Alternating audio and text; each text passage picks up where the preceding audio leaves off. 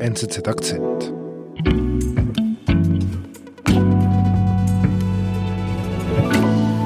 Wir haben heute im Bundesrat den Grundsatzentscheid zur Maskenpflicht getroffen. Nach langem Zögern hat sich die Schweizer Landesregierung diese Woche für eine Maskenpflicht im öffentlichen Verkehr entschieden.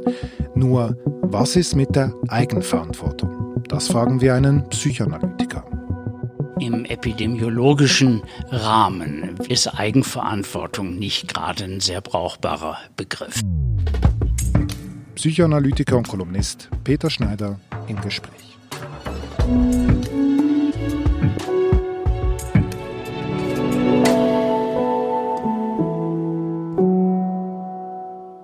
Peter Schneider, am nächsten Montag müssen Sie, wenn Sie zu uns kommen, eine Maske tragen im Ja. ÖV, in der Tram, im Bus. Haben Sie schon eine? Ich habe eine, die ist in meiner Jackentasche und die habe ich auch jetzt getragen im, im ÖV. In Deutschland gilt ja Maskenpflicht Ja. in der Tram und im Bus, in der Schweiz ja im Moment noch nicht. Ja. Wie fühlt man sich, wenn man der Einzige in der Tram ist, der eine Maske trägt? Äh, mir ist das eigentlich relativ wurscht. Meine Frau hat's viel mehr gestört. Also die war so, die ist so die Klientel, die dann nach Hause kam und gesagt haben, heute war ich wieder die Einzige im äh, Tram. Die ist älter als ich, fühlt sich vielleicht auch bedrohter, äh, obwohl ich mich jetzt auch nicht besonders sicher fühle. Aber ich habe immer den- gedacht, den Eindruck, diese Vorsichtsmaßnahmen, die, die reichen jetzt für mich. Die Schweizer Landesregierung, der Bundesrat hat jetzt entschieden, ab Montag gilt jetzt diese Pflicht. Und äh, wir können ja mal reinhören, wie die Bundespräsidentin Simonetta Sommaruga argumentiert hat, welchen Ton sie angeschlagen Ja. hat. Können wir mal gemeinsam anhören? Wir haben die letzten Tage auch gesehen, wie schnell sich das Virus wieder ausbreiten kann. Wer angesteckt eine Bar oder einen Club besucht, kann das Virus zahlreichen Personen weitergeben. Andere haben das Virus aus den Ferien heimgeschleppt. In dieser Situation brauchen wir eine neue Balance. Die Balance muss stimmen zwischen Vorsicht und Lockerheit, zwischen Vorschriften und Eigenverantwortung, zwischen Bund und Kanton. Interessant ist ja, dass viele Leute wünschten sich ja eine Maskenpflicht, aber selber dran halten, selber angezogen, haben sie es nicht. Warum hat dieser Weg nicht freiwillig funktioniert? Warum ist die, die Eigenverantwortung gescheitert letztlich? Ja, ich glaube, Eigenverantwortung, das, ähm, das kann man, das Wort kann man nur noch als Running Gag bei solchen Dingen äh, gebrauchen. Also nicht, dass ich was gegen Eigenverantwortung hätte, aber im epidemiologischen Rahmen, wie auch im Rahmen der Straßenverkehrsordnung, ist Eigenverantwortung nicht gerade ein sehr brauchbarer Begriff. Aber ohne Eigenverantwortung ähm, wird halt sehr viel abgegeben an den Staat und die Konsequenzen sind halt auch sehr drastisch gewesen jetzt in den letzten Wochen. Ja gut, eine Maskenpflicht wäre jetzt nicht eine derartig drastischer Eingriff gewesen. Und wenn man der Überzeugung ist, dass es epidemiologisch, aus epidemiologischen Gründen eben sinnvoll ist, wenn man Clubs nicht öffnet, kann man nicht sagen, wir öffnen die Clubs, weil die Leute müssen ja auch schließlich ihr Geld verdienen, aber wir raten gleichzeitig den Leuten möglichst nicht in den Club zu gehen, weil das gescheiter ist, dass sie es aus Eigenverantwortung dann dafür sorgen, dass die Clubs eingehen. Also da kommt man ganz schnell in solche ähm, absurden, absurden Argumentationen. Vielleicht fühlt man sich überfordert ein bisschen mit diesen widersprüchlichen Aussagen. Ja, das ist, glaube ich, äh, und das hat sich im Laufe jetzt nach dem Lockdown und der Lockerung dann äh, gezeigt, dass es so eine Art von kognitiver Überforderung eben gegeben hat. Und das hat schlicht was mit dem ähm, Mental Load zu tun, den man sich eben damit aufhalst, wenn man bei jedem Dings überlegen muss, also lohnt sich die Tageskarte, soll ich lieber den Einzelfahrschein nehmen oder muss ich in der Situation, um wieder darauf zurückzukommen, die Maske aufsetzen? Und das ist jetzt nicht eine riesige Überforderung der Menschen, aber man hat noch was anderes zu tun, als immer zu überlegen, ist es aus eigenverantwortlichen Gründen jetzt vernünftig, dieses oder jenes zu tun.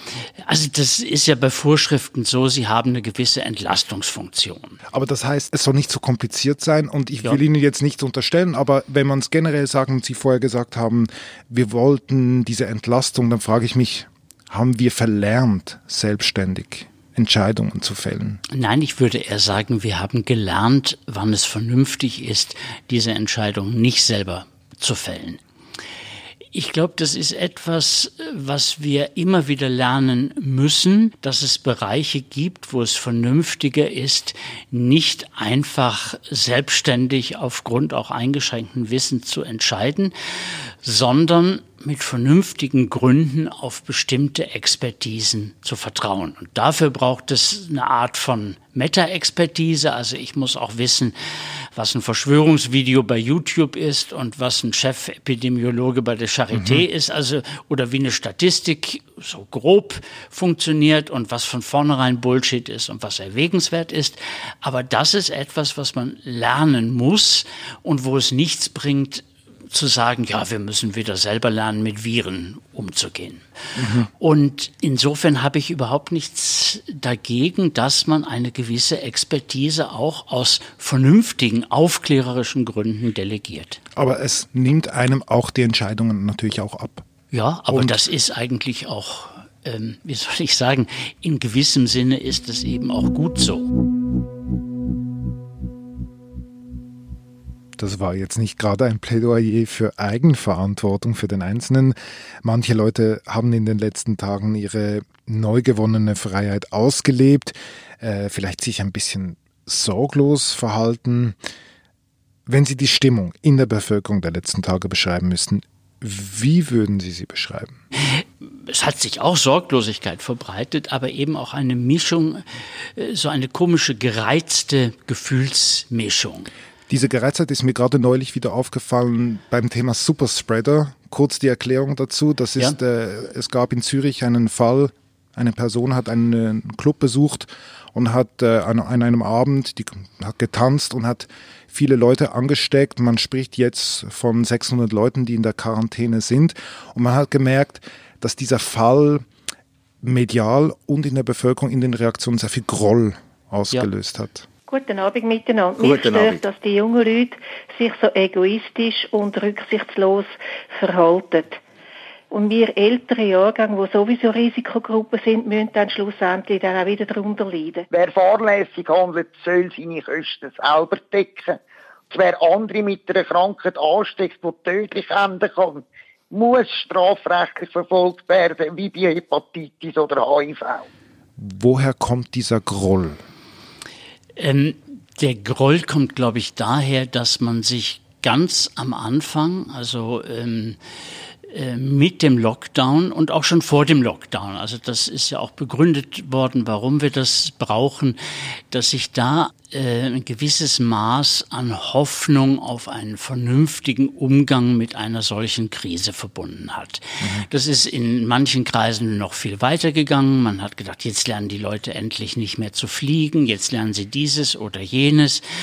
Äh, da habe ich zu der Zeit sehr davor gewarnt, weil ich das ähm, äh, völlig falsch finde, solche äh, Pandemien mit, ähm, mit solchen Hoffnungen aufzuladen. Aber nachträglich habe ich gemerkt, dass auch wenn ich mich von so konkreten Vorstellungen, was jetzt besser wird, ähm, bewusst enthalten habe, äh, dass da so eine Art von diffuse Hoffnung eines vernünftigen Umgangs, vielleicht nicht für alle Zukunft, aber doch immerhin mit dieser Pandemie entstanden ist. Und der Groll kommt, glaube ich, daher, dass man sehr bald nach dem Lockdown, äh, nach dem Lockdown gesehen hat, wie sich all diese Hoffnungen zersetzen. Also eine Enttäuschung ist irgendwie da auch. Ja, es ist eine Enttäuschung. Man hat sich das ähm, irgendwie doch besser vorgestellt und äh, dann hat man gemerkt, also diese Vernunft, das war nicht so, wie man sich das eine Zeit lang erhofft hat. Und jetzt führt man den Groll, glaube ich, ähm, an einzelnen Personen ab. Das hat vielleicht auch was mit einer kognitiven Dissonanzbewältigung mhm. zu tun. Also man hat einerseits ein ziemlich mieses Ergebnis. Äh, vieles ist ähm, für die Katz gewesen, was man im, im Lockdown erreicht hat. Andererseits hat man ja dran geglaubt, dass das vernünftig ist. Und diese kognitive Dissonanz löst man jetzt so etwas sprungartig auf, indem man auf denen rumhackt, die nur das machen, was man ihnen eben erlaubt, erlaubt hat. ja. ja.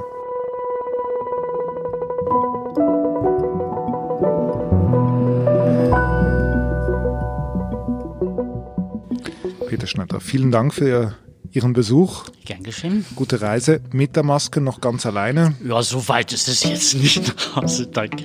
Aber danke für den Besuch. Gleichfalls. Das war unser Akzent. Abonnieren Sie uns auf Ihrem Podcast-Kanal oder bei nzz.ch. Ich bin David Vogel. Bis bald.